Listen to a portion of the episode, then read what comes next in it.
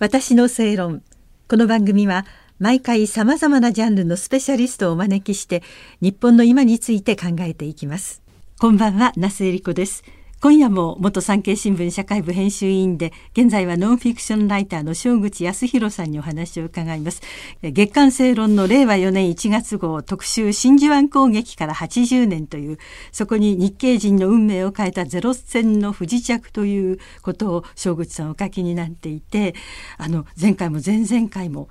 へえって思うようなハワイのニーハウトという小さな島に不時着した日本人の西海一さんという方がいて、はい、間を取り持ってくれるというか日系人の原田さんという方がいて、まあ、島民といろいろ揉めて一人は殺されて一人は自分から命を絶ってでその原田さんの奥さんとお嬢さんは残されてということでなんだかあの全く知らなかったんですけれどもまあ何でもそうですけれども小さなドラマというかたくさんあるんですね。すね。うん。残されたこの奥様方たちはどうなさいスパイかなんかの呼びかけだったんですよね。ね反逆罪ってこれ、はい、まあ日本でもそうです。重罪なんで、えー、だからあの普通の収容所じゃなくて完全に監視がついてあの独房で、はあ、で収容所を出たのが、えーと、と2年9か月後のまあ、昭和19年なんですね。終戦も直前まで独房にずっといたという。はい、もう完全に重罪犯です、ね、そうですよね、えー、この方が何をしたというわけではない？ないですね。ただ、やっぱり、まあ、米軍の聞き取り調査で、その日本軍とどうやって手引きをしてたのかという何度も何度も聞かれて同じこと聞かれてるみたいですけど。不時着したんだけどもともと何か話があってっていうのは疑われて。だからあのまあ島の方から連絡を取って、うん、っていうようなことを聞かれたみたいですけど、まあ、梅野さんにとっては身に覚えのないことなんで、何度聞かれても答えはない。答えられないですよね。一つだけ心象を悪くしたって言われてるのが、日本に行ったことがあるのかという質問と、日本にまた行きたいかって質問にイエスって答えたんです。うん、日系人って普通の考え方だと思うんですけど、そ、ね。はい、それは自分の故郷だから行きたいっていうのは普通だと思うんですが、それをイエスと答えたので、これはおかしいというふうになっていうのが、これは決定的だって言われてます、ね、それでずっと。そうですね、3年ぐらいにわたって。は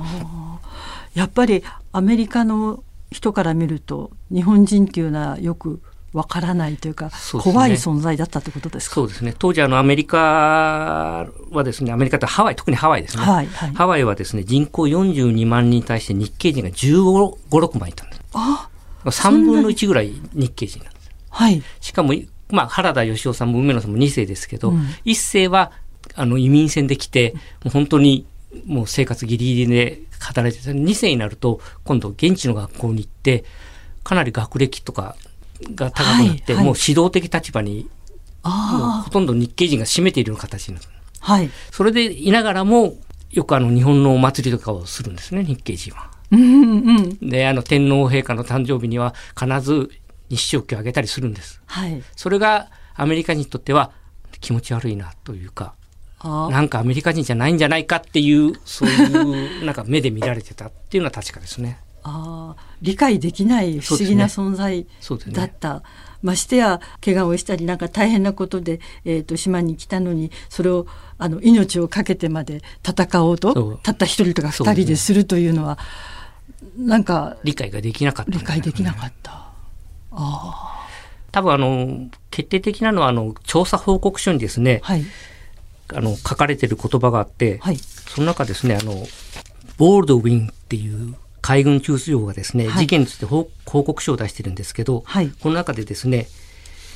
反米傾向を全く見せてなかった2人の日系人が日本軍によるニーハウ島占領の可能性があると分かると日本日本兵を援助する行為に出た。これは米国に忠誠を誓っているように見える日系人たちが日本軍の攻撃がさらに成功するようであれば日本軍を援助する可能性を示すものであるという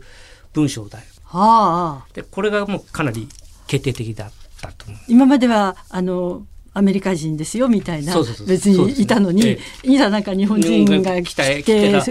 本を助ける行為に出てしまったという。じゃあこのままいったらみんな日系人は日本軍を応援することになるぞっていう。それは確かに向こうから見たら怖い存在ではありますね。で、この報告書が1か月後にあの日系人ハワイの日系人の大半は収容所に入るんですね。はあ、じゃ逆に言えばあのまさにまあ計画したとか予定されていたことではないけれども、ええ、被弾して不時着したという一人の一機のゼロ戦からまさにそこまで事態が進んでいく。そ、ね,、れがなければもうちょっと緩やかな移行だったかもしれない。いね、その辺はあの、特にハワイはそうですけどやっぱり日系人が力をつけてたんでやっぱ警戒心はあったと思いますね。実際にあの、まあ、開戦前ですね日米開戦前に真珠湾の軍港にの工事にですね他の人種のは工事に携わっていたんですけど、ええ、日系人は入れなかったんですね。あ工事現場に工事現場にも入れできない？まさに工事に携わることができなかった。なんとなくいまいち信用してもらってなかったということですか？すね、警戒心はあったと思いますね。他のあの日本人以外の中国人とか朝鮮人とかは、はい、あの工事現場に入ってたんですけど、うん、何かそれに対しては怖さというのは感じてないんですかアメリカって？まあ、まあ、多分ですね。あの、まあ、中国人はもう中国を捨ててきてるんですね。イメージ的には。だけど、うん、日系人は日本人を捨てて米国に来てたわけじゃない。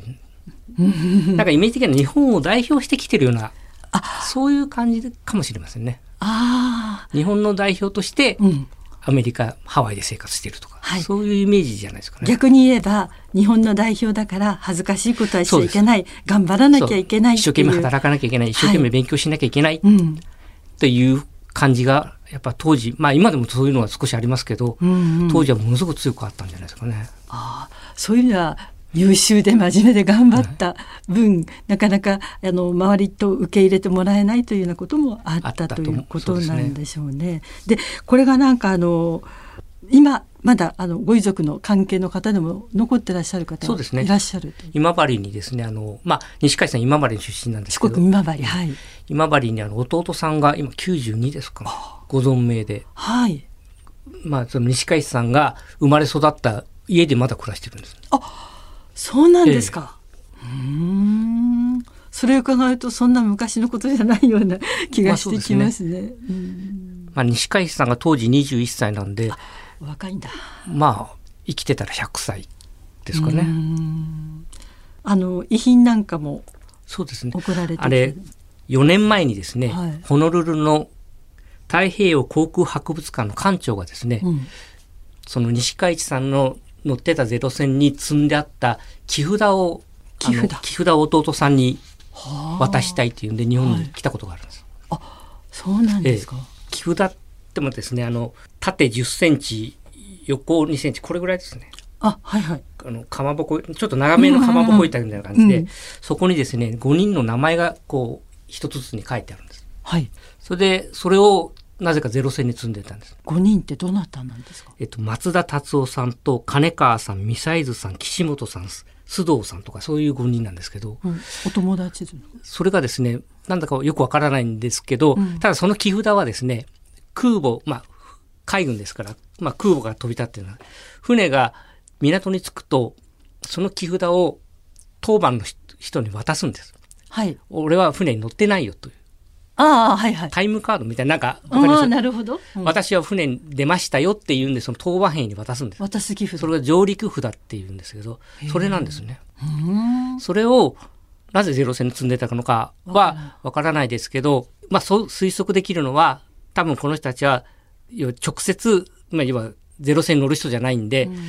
その人たち船いっぱい乗ってますよね。はいはい、だから俺の分まで西勝やってきてくれっていうふうにして、そうか自分はゼロ戦には乗らないけれどもその思いを託すということで自分の木札を西海さんに預けた方そうだと思いますだから西海さんはそのお守り代わりにじゃあって言ってもらってかもらって積んでたというふうに考えられますね。その思いも背負ってのそうですね、うん、攻撃ということになるわけなんですね、だから多分あのまあ僕らは想像できないほど日本は追い詰められてましたので、はい、だからその真珠湾攻撃にあたってですねもうとにかく自分の思いを込めて多分西海さんに渡したんだと思いますね。そうなんでしょうね。なんかもうずっと詳しくお話を伺っていきたいんですけれどもあのとてもね、えー、ご説明もできないくらいいろいろお話があってぜひですねあの正論の令和4年1月号のこの正口さんの日系人の運命を変えたゼロ戦の不時着という写真もあって若いですよねこの。若いですね。確かにそうですよね。そういう写真も残っているしあの見せていただいた地図もあってあ実際にそういうところでこういうことが起こってというまあついつい忘れてしまいがちですけれども、ね、12月ってそういうことを考える月でもありますね、うん、8月と同じように。うん、まあ、この事件に限らずですね、はい、やっぱさっきの対戦300万人の人が亡くなってるんですね日本人が。はあ、300万人っていうと家族であり友人であり親戚であり誰かが亡くなってる、うん、だから一人一人300万人っていう数字じゃなくて一人一人まあ一人一人名前のあるしか亡くなってるんですね、うん、だから僕はこういう事件のこれは2人ですけど、うん、こういう事件を通してですねまあ先の大戦で亡くなった人何だったのかっていうのを考えるの、まあ、きっかけになってくれればいいなと思ってます、はい3回にわたってノンフィクションライターの正口康弘さんにお話を伺いました。どうもありがとうございました。ありがとうございました。私の正論お相手は那須恵理子でした